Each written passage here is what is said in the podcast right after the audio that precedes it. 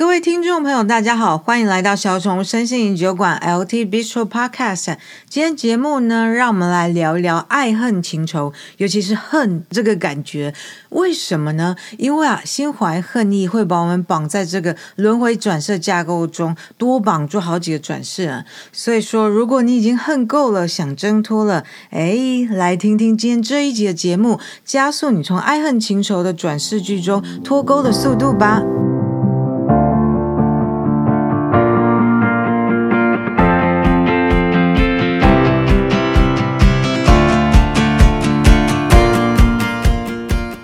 恨呐，是一个很强烈的情绪，是一种人类很难以摆脱的情绪。可是呢，如果你不摆脱它，你就没办法从轮回转世游戏中真正的 game over 破关毕业，玩下一个灵魂学习的游戏。而且呢，从轮回转世的人际关系来看，如果你恨一个人，只要你让那股恨意在心中继续燃烧，那股恨意呢，跟着你燃烧几辈子，你就会跟着那个人被这股恨意绑住几辈子。因为啊，根据宇宙定律，你专注在什么上面，你就会吸引什么到你的面前。因为这表示这里面有灵魂功课，你还没有学习好，还没有通过考试，所以要重修一次。比方说呢，如果你在职场上，可能因为你是外国人，或者因为你是女人，所以在职场的表现机会跟升迁机会上，你都没有拿到比较好的机会。你觉得你没有受到公平对待？你觉得，哎，要么就是。说啊，你可能觉得本国人都可以拿到比较好的机会，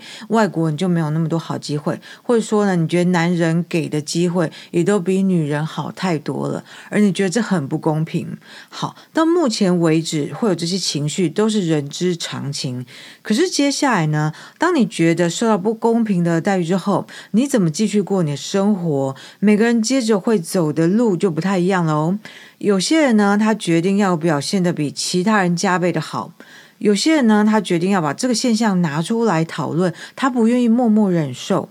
有些人他觉得呢，既然我没有比较好的机会可以去表现或升迁，那我就做就是基本的该做的事情就好，做到就是最基本这样就好。我不想太认真。好，那有些人呢，他会觉得说，诶，我可以，我我有点小聪明，我可以利用一些手段，用一些计谋去拿到他想要的东西，因为这是他应得的。好，那不管你选择哪一条路走，这一条路呢，有没有按照你计划的发展，它终归又把你带到下一个阶段，然后呈现某一种结果出来。这时候呢，你也许满意这个结果，你也许觉得啊还可以啦，这样好，我接受了。你也许呢对这个结果感到更愤怒、更不满意、更不就是让你心中感到不公平对待那个呃感觉更强烈，于是你的愤恨之情又累积更多。然后呢，你开始继续想下一步。好，那说到这里呢，我是想要说什么呢？我是想要说啊。人生里面呢，某一件让我们觉得不公平的事情，有可能让我们产生出一些讨厌、生气、愤恨的感觉出来。但是呢，我们决定如何去回应这个情绪跟外在环境，这跟我们的情感聚焦有关。如果我们对于不公平的事情常常很在意的话，我们就很容易在生活里面注意到更多的不公平的事情，然后就会产生愤怒，甚至于是恨意出来。如果呢，我们没有去觉察自己这种倾向的话，久而久之啊，我们就会被恨意给捆绑住。而这种捆绑呢，按照赛斯老大说法，它会绑住我们不止这一辈子，还有下辈子，还甚至于下下辈子，它有可能会绑住我们好几个轮回转世的。好，那恨，回到恨这个字哈。恨呐，这个字在赛斯书里面这个章节里面，它用英文是 hate。hate 这个字其实你可以说是怨恨、愤恨，但是它也可以是指没有恨那么强烈的讨厌。那我不知道说，一般来讲，人跟人之间会存在多少恨意？中文字里面用到恨的话，是一种很强烈的情绪。但是呢，我还蛮有自信，可以说人跟人之间应该是常常充满互相讨厌的情绪的。因为我自己就还蛮讨常讨厌别人的，哈哈。好啦，那接下来呢，我们就再来多讲一些啊，讨厌跟仇恨是如何把人捆绑住的例子。比方说呢，如果有人他说：“哎，我爱你。”可是呢，这个人对你的爱却又是让你感到很没有自由。比方说，哦，跟谁见面都要跟他报告，几点回家也要报告，稍微晚一点回家也要一直追问，做什么事情啊，他意见都很多。这种人啊，口口声声说爱你，但是待在那种爱里面却感到很没有自由。可是啊，真正的爱一定有自由的成分在里面。所以，如果你开始感觉到失去自由了，那么你就会开始在心中升起讨厌的心情，甚至于是一股恨意，恨他伤害了你的自由，恨他说爱你的时候，其实根本就是在骗你了。可是当他，可是哎，有时候又想想说，当他说爱你的时候，他看起来是那么真诚，于是你又有点自责，觉得自己好像没有道理要恨他。那像这一类的，这种情感纠缠不清，没有看清楚背后爱的真正本质，还有失去自由背后的本质是什么？这种状况呢，你如果不去处理它哦，不去搞清楚背后的思想、言语、行动的本质是什么的话，那么就会如同前面所说的，没搞清楚的东西，没做好灵魂功课，就会纠缠着你好几个转世。而且呀、像是讨厌跟恨这种情绪呢，它就像是一面黑暗的玻璃，它照射出来的你所有的人生体验，都会把它们染上阴影。所以呢，一旦你被讨厌、仇恨的情绪给沾染上了，可是又没有好好的去觉察它、处理它、释放它，那么这一块黑暗的玻璃呢，就会一直跟着你，跟着你生生世世，让你所有的人生经验都染上了阴暗的颜色。而且还不只是这样哦，你还会发现哦，你讨厌的东西会越来越多，甚至于你自己的某些人生经验，本来没有什么讨厌不讨厌、恨不恨的东西在里面，也会被你自己的心情投射进去，然后呢，开始在里面鸡蛋里面挑骨头啊，把那些讨厌跟恨意带入你的人生经验里面。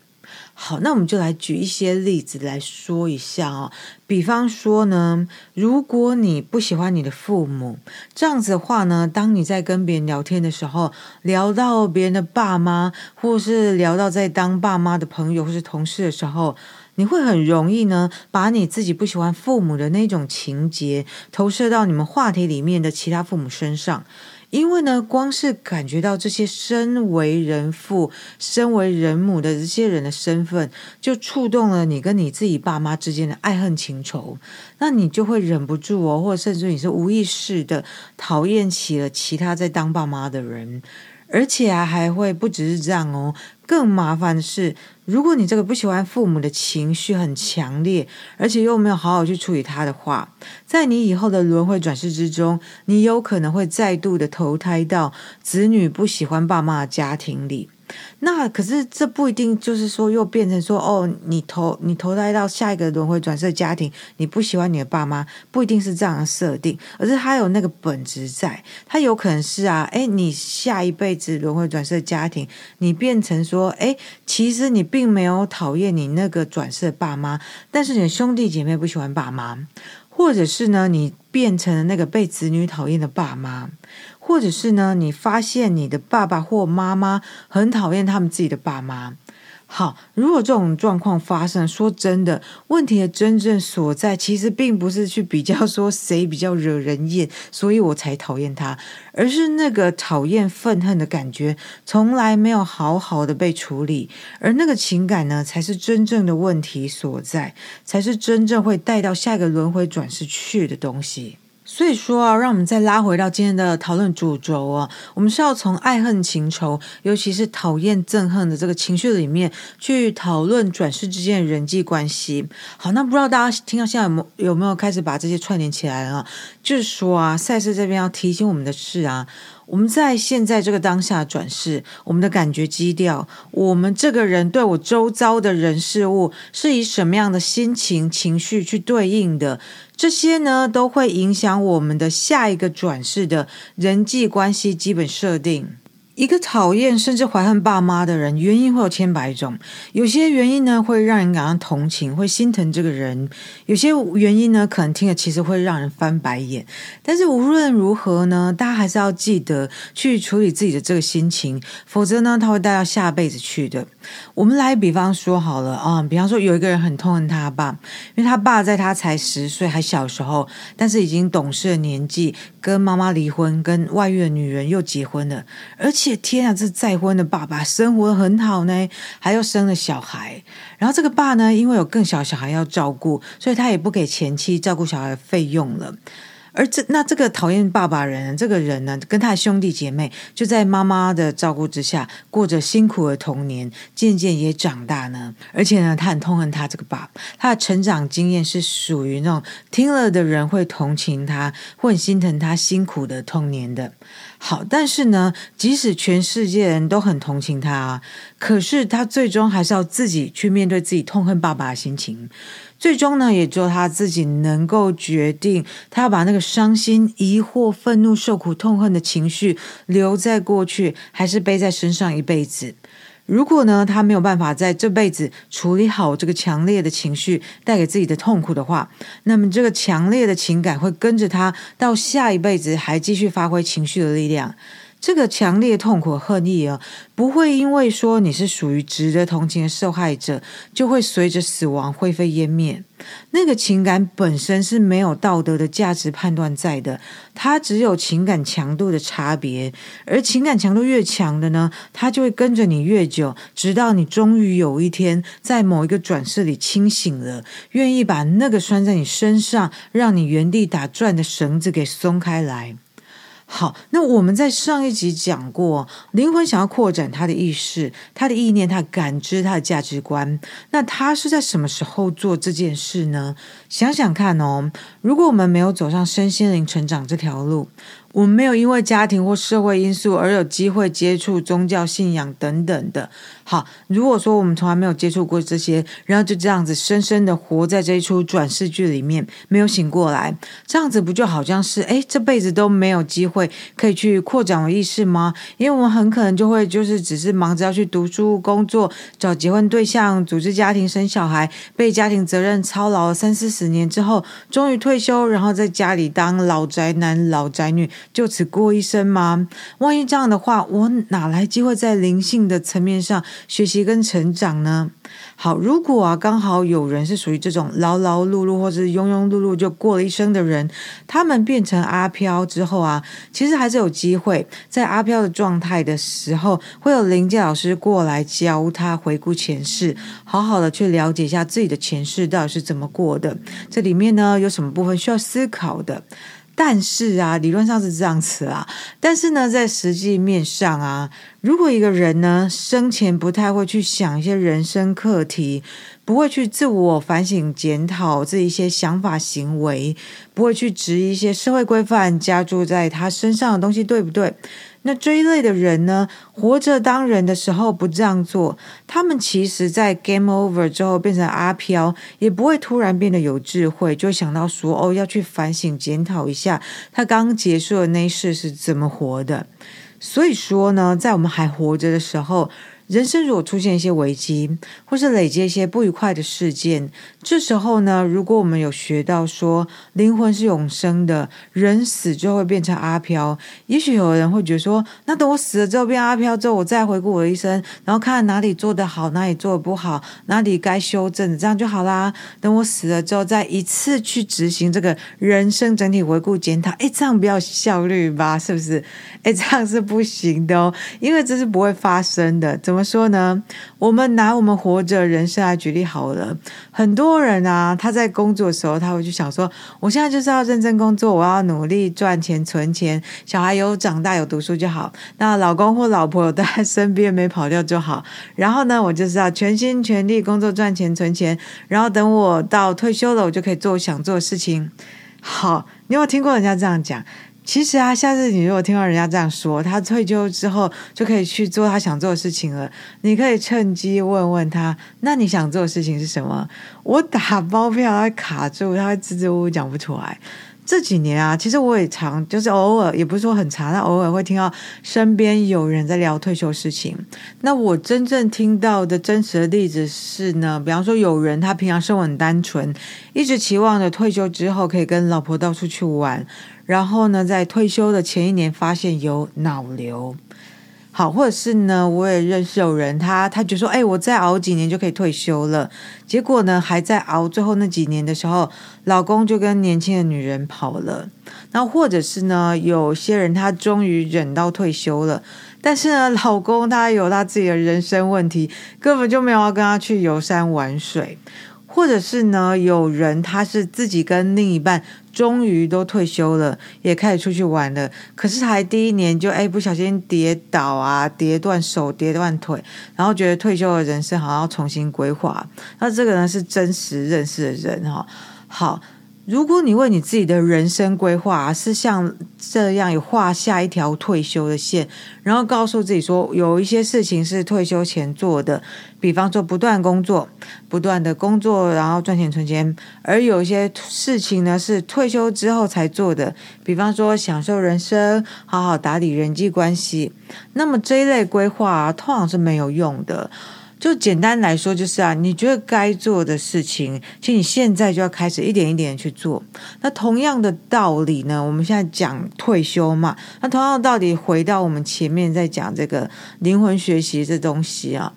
你的内，我觉得该做的事情啊，你的灵魂想要体验，想要扩展，在你还活着的时候，在这一个转世里面就要去做。这是为什么你来转世嘛？所以你在活的时候就要去做，因为我们来走这一招，就是为了创造这些体验跟感受，然后从中学习更多的体验跟感感受，再去反省检讨一下一些事件啊，还有我这些观念啊，然后呢，再去创造更多的体验感。跟感受，然后呢，再来再去觉察，再去观察，我又从这里面去学到什么，扩展了什么，就这样一直一直下去。那这些呢，都是在活着的人生里面做的。如果你活的时候没有去学习怎么做自我觉察，去学习怎么观察自己，去学习怎么反省自己的思言行，去学习要怎么感受到别人对自己自己的善意关怀、协助、奉献，而培养出一种感谢态度，那么怎么可能当你变成阿飘之后，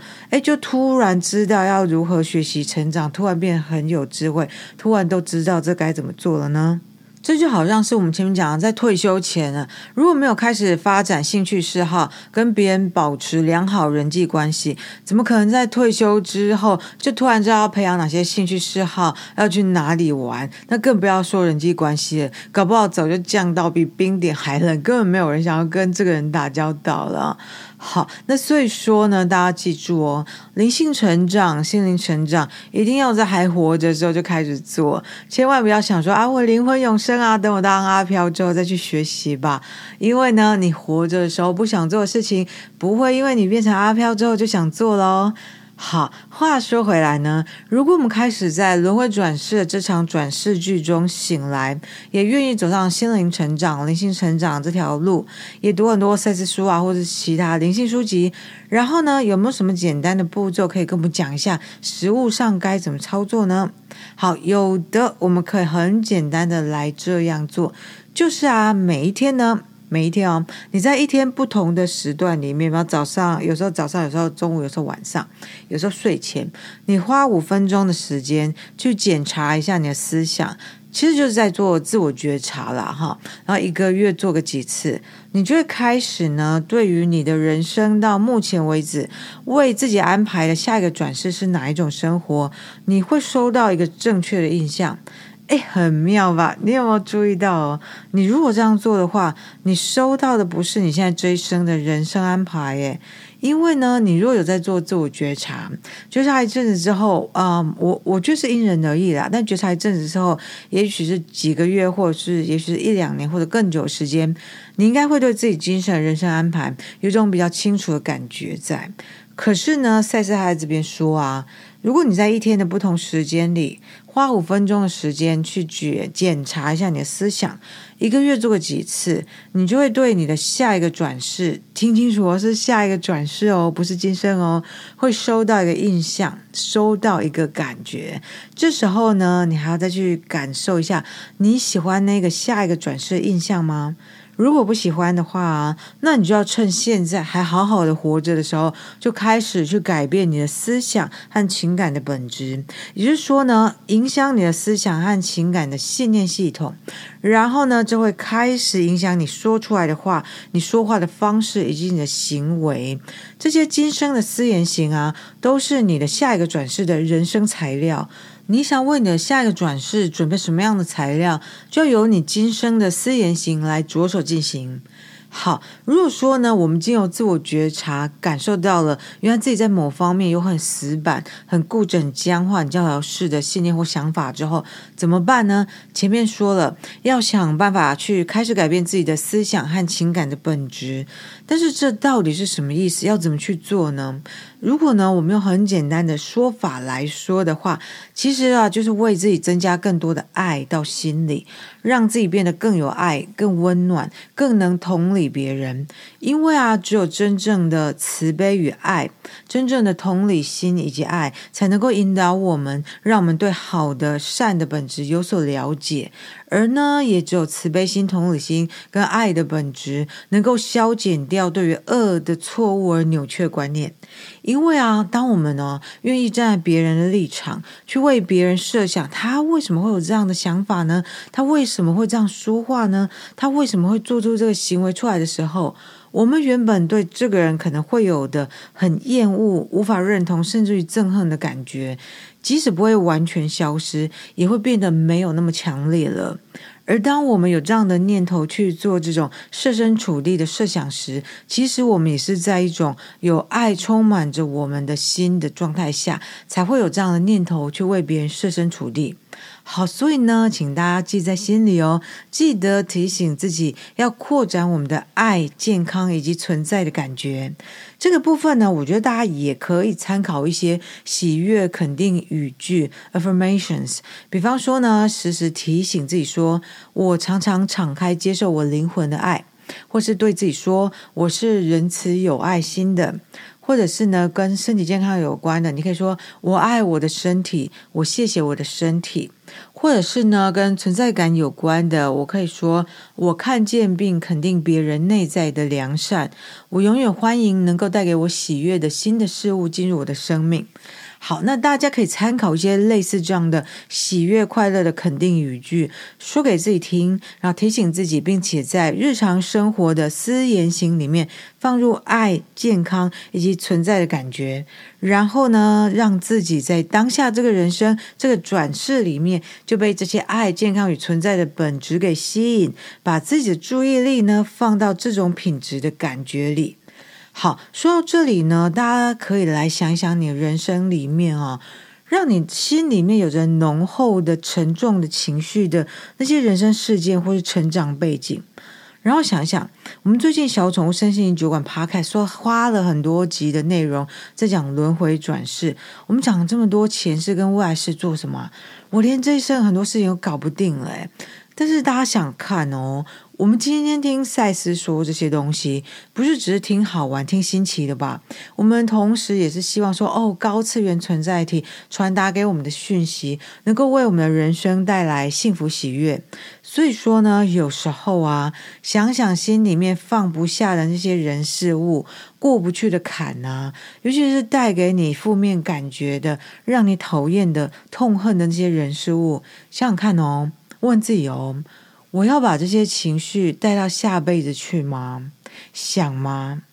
今天呢，不管你再如何的痛恨一个人，即使从道德或法律的层面来说，都是你对他错。但是，你真的想要把那个愤恨的情绪带到下辈子去吗？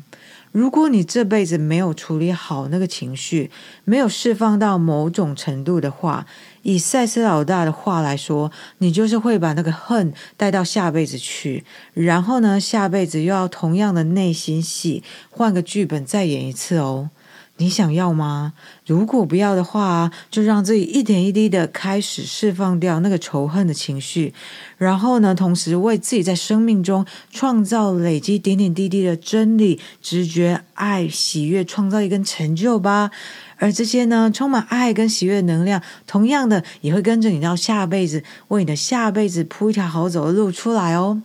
而这个宇宙定律呢，其实才是唯一真正的实相。They are the only true realities。它们才是存在的唯一真正的基础。They are the only real foundations of existence。好，我不知道大家听了这两句有没有一点觉得，哎，你怎么好像突然插入两句有点偏离主题的句子？这边呢，其实要对比说，我们讲了这么多啊，赛斯讲了这么多啊，其实是要引导我们了解我们的物质实相是怎么形成的。而物质实相呢，从灵魂本体的层面来看，只是一种幻象。这就是一切有为法如梦幻泡影，是为了让我们去体验、去创造、去感受，并且从中更加认识自己，认识自己是什么，不是什么。而真正的实相呢？真正非幻影的实相只有一种，那就是所有的实相都是从我们的内我、我们的灵魂去创造出来的。这就是万法唯心，而想要从虚幻的实相中醒过来，尤其是想要从虚幻但是强烈到真实感爆表的痛苦、心碎、委屈、愤恨的情绪中解脱出来，一定要在我们当下追生里面就开始去做，就去释放掉负面的情绪，并且呢，为自己增加创造美好的慈悲、同理心与爱及喜悦的感觉。让负面的情绪不要带到下辈子去，而且呢，要把美好的感觉带到下辈子去。好，哎哎哎哎，今天讲着讲着，怎么最后好像讲到佛法去了？哈哈。呃，不过我猜呢，如果是佛陀呢，他是诞生在今天的这个年代，他应该也是会用这种很现代化的语法来讲述他想要告诉我们的宇宙真理吧。好的，那就感谢大家今天的收听，也请你们订阅追踪我的小宠物身心灵酒馆 L T B Show Podcast，让我们共同在灵性中有所成长，让我们生活一点一滴越来越美好。下回见。